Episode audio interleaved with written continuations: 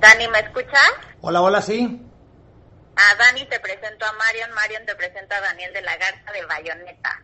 hola Daniel, ¿cómo estás? Hola Marion, ¿cómo estás? ¿Cómo te va? Bien, afortunadamente, muchas gracias. Qué bueno, qué bueno. Oye, pues, antes de comenzar, quiero decirte que es un honor para mí poder entrevistar a alguien como tú. De verdad, te admiro mucho y felicito por adelantado todo lo que has hecho, ¿eh? Oye, qué lindo, te agradezco muchísimo. gracias, gracias. Oye, pues comencemos, Marion, y quiero preguntarte, quiero preguntarte algo que yo, yo sé que realmente has narrado de todo. ¿Qué es lo que más disfrutas cuando estás narrando un partido y qué es lo que más te pone nerviosa, no? ¿Cómo se prepara un narrador antes del partido? Tú hablas de narrar nada más, ¿no? No de comentar. Sí, de narrar, de comentar, de estar en una cabina de televisión, en un estadio, en una... Ah, eh, sí, es que son, son dos funciones distintas. Ay, perdóname, ya los confundí. No, no, no, digo, nada más porque luego contesta uno cosas que no son. Eh, no, a ver, la verdad es que disfruto mucho el, hecho de que estamos ante, ante acontecimientos que no podemos eh, predecir, ¿no? la maravilla del deporte es que no hay ficción que supere la realidad.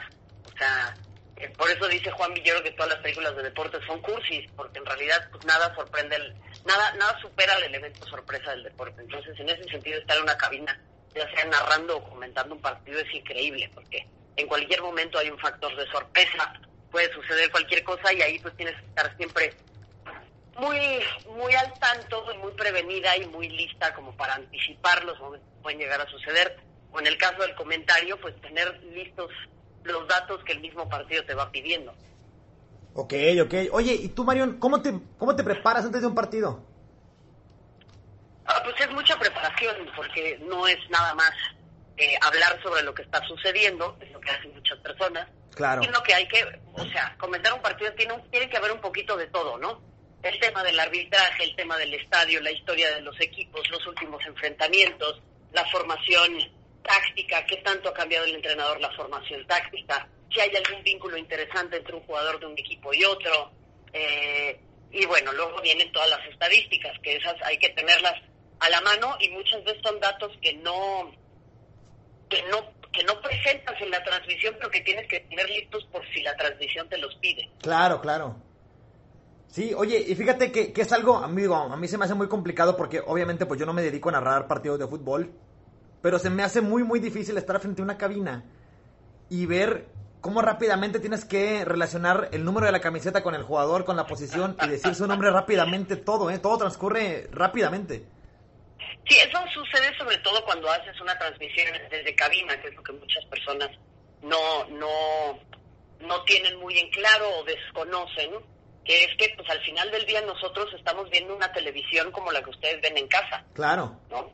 Entonces, eh, finalmente yo veo la misma toma que tú y tengo la, la, la misma capacidad de ver o de no ver que tienen ustedes, porque al final el ángulo de la cámara también decide por ti un poco, ¿no? Es la gran diferencia entre hacer un partido en estadio y hacer un partido en, en la cabina. Okay, eh, eh, evidentemente lo mejor que te puede pasar es hacer un partido en estadio, pero si estás comentando partidos de Alemania cada fin de semana y entre semana partidos en distintas ciudades de Europa, pues es difícil estar presencialmente en todo, ¿no? Sí, sí, sí, es complicado. Oye, Marion, y pasando un poquito más del tema del fútbol mexicano, ¿qué opinas de las nuevas reglas del torneo de la Liga MX? Digo, lo del repechaje. ¿Te parece que ayudará, que perjudicará? ¿Tú qué opinas? Pues es que creo que es una solución cortoplacista para resolver una situación económica. Eh, para el caso podrían jugar a tabla general, pero pues el tema es que eso no genera la misma cantidad de partidos que se pueden ver por televisión. Claro. Y dada la situación económica que ha generado la pandemia y la ausencia de fútbol en donde se tuvo que cortar el torneo pasado, pues en este torneo van a tener que compensar con más partidos que se puedan televisar esa decisión responde a eso.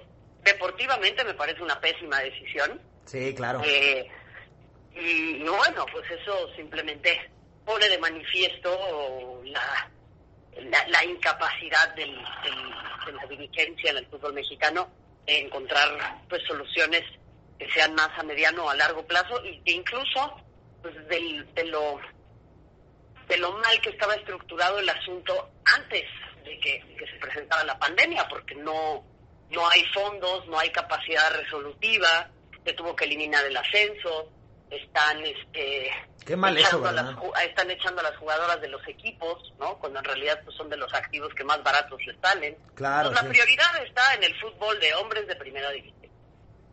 Sí, pues la prioridad está ahí. Y fíjate que, bueno, eso es una opinión mía y quiero ver tú qué opinas.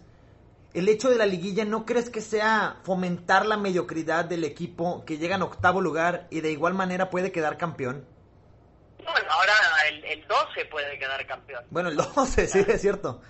Entonces, sí, creo que creo que es un creo que es un problema, creo que deportivamente es una pésima decisión, pero bueno, en, en términos deportivos la Liga Mexicana había llegado a levantar un poquito, se había convertido en un eh, mínimo trampolín para algunos jugadores sudamericanos para irse a Europa y ahora desafortunadamente yo creo que vuelve a dar un paso hacia atrás y deja de ser una liga interesante. Digo, si yo soy extranjero y me dicen, te puedes ir a México, pero ya no va a haber contrato en dólares. Eso es lo que dije, ¿no?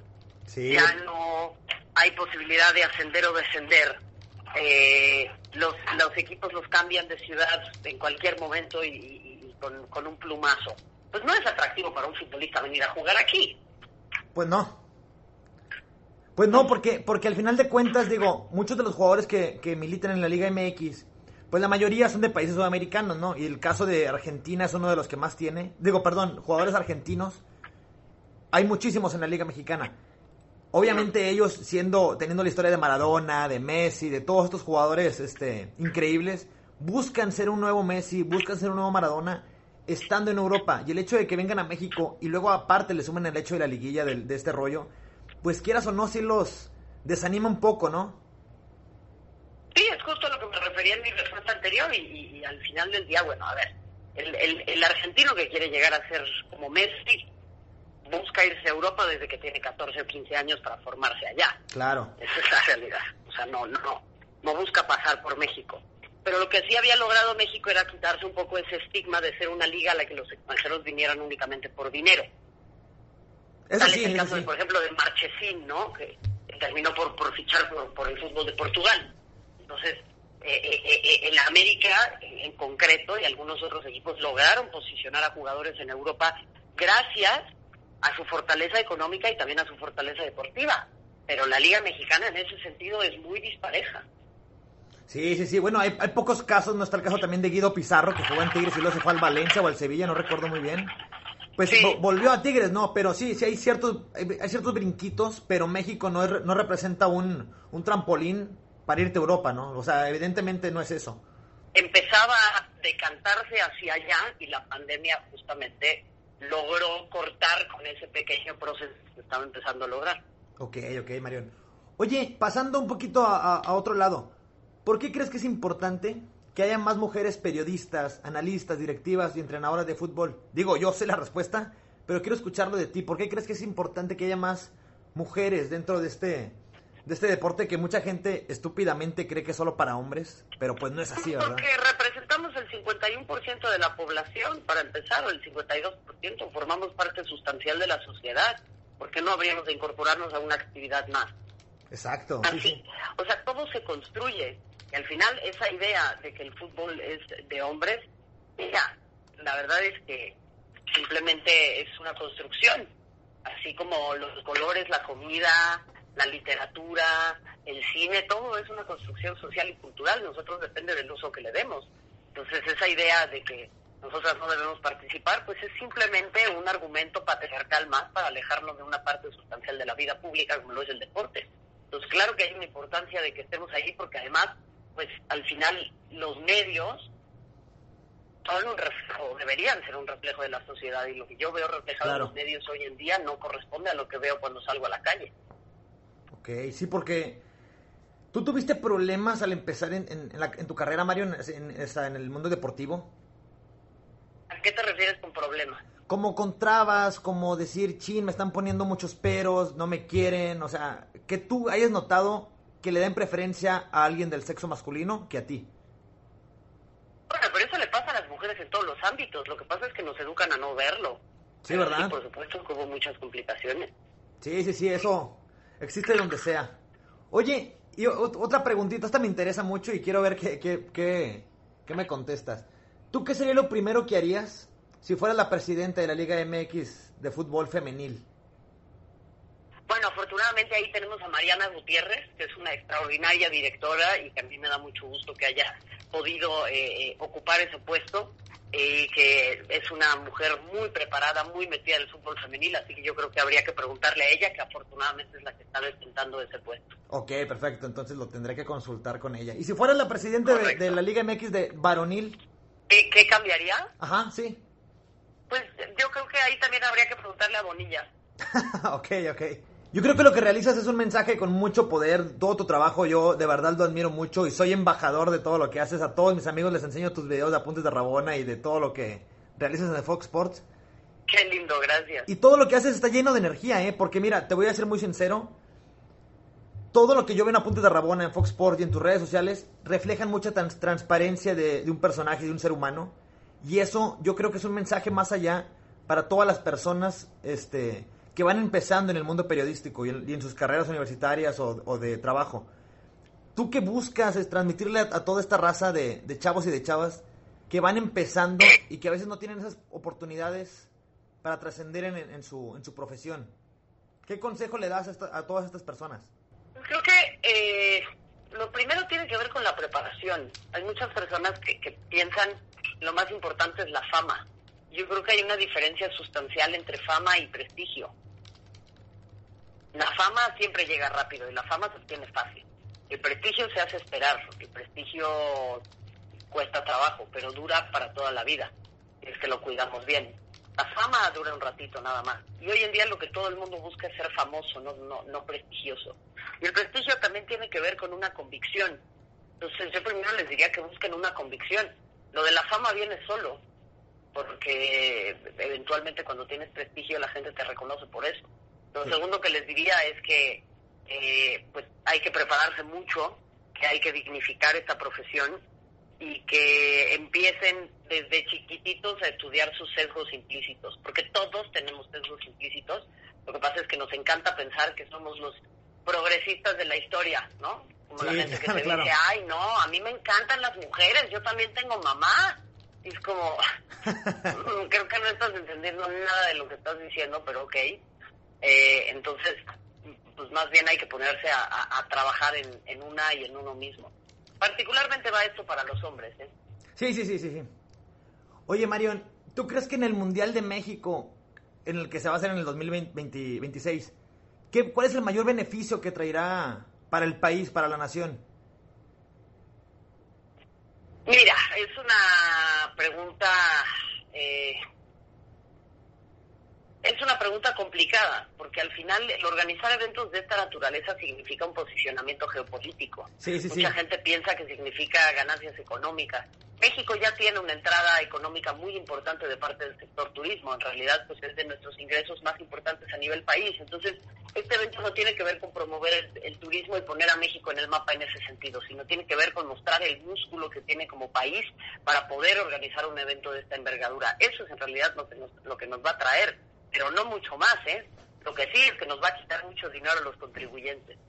Bueno, eso sí, pues ni modo. Nos tendrá que, nos tocará a todos, ¿eh? Oye, Mario. Pues sí, pero. ah, perdóname, perdóname. decir ni modo, ¿no? Sí, sí, digo, digo, no, no es como que no, no meta las manos al fuego, pero pues sí hay que ver cuáles son los mayores beneficios que va a tener este, pues el mundial. Digo, todavía falta mucho, pero hay que irlo viendo, ¿no? ¿Y te ves dirigiendo algún equipo femenil de la primera división? ¿Te gustaría? No, no creo.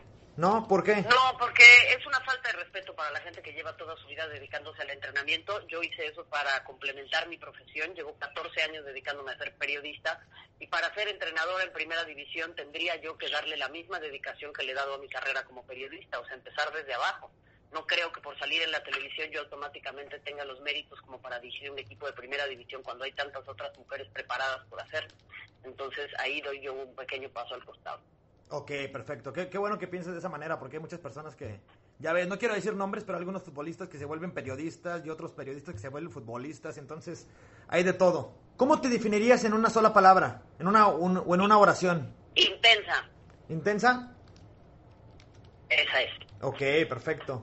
Oye, Marion, pues de verdad, este, me gustó platicar, aunque sea tan tititito contigo. De verdad, te admiro mucho. Gracias por tu tiempo. Y... Al contrario, gracias a ti. Sí, sí, sí. Y espero algún día poder, poder realizar alguna entrevista presencial acá en la ciudad de Monterrey. Encantada de la vida. Te mando un fuerte abrazo hasta allá y que se haga la carnita asada. pues. Gracias. Oye, una cosa por último. Estoy, estoy medio molesto contigo porque en todos los videos sales con una playera diferente de cada equipo y nunca te he visto con, y nunca te he visto con una de los rayados. Es que sí, Rayados eh, tendría que buscar una más viejita que sea de otra marca. Bueno, yo te la mando. Aunque sea de Adidas, me la puedo poner, si no, Sí, no, carnal. sí, rayados como en los 90 pues, vestía Adidas, entonces yo te mando una, te lo prometo. Ah, pues qué tipazo, te agradezco mucho. Ya está, pues muchísimas gracias. Marión. Te cuidas, Te ¿eh? mando un abrazo. Bye, bye, ahí te mando la nota por, por Instagram. Claro que sí, Gracias. Gracias. Gracias, Telia, por el tiempo. Gusto, bye bye. Bye, a los Bye. dos. Bye.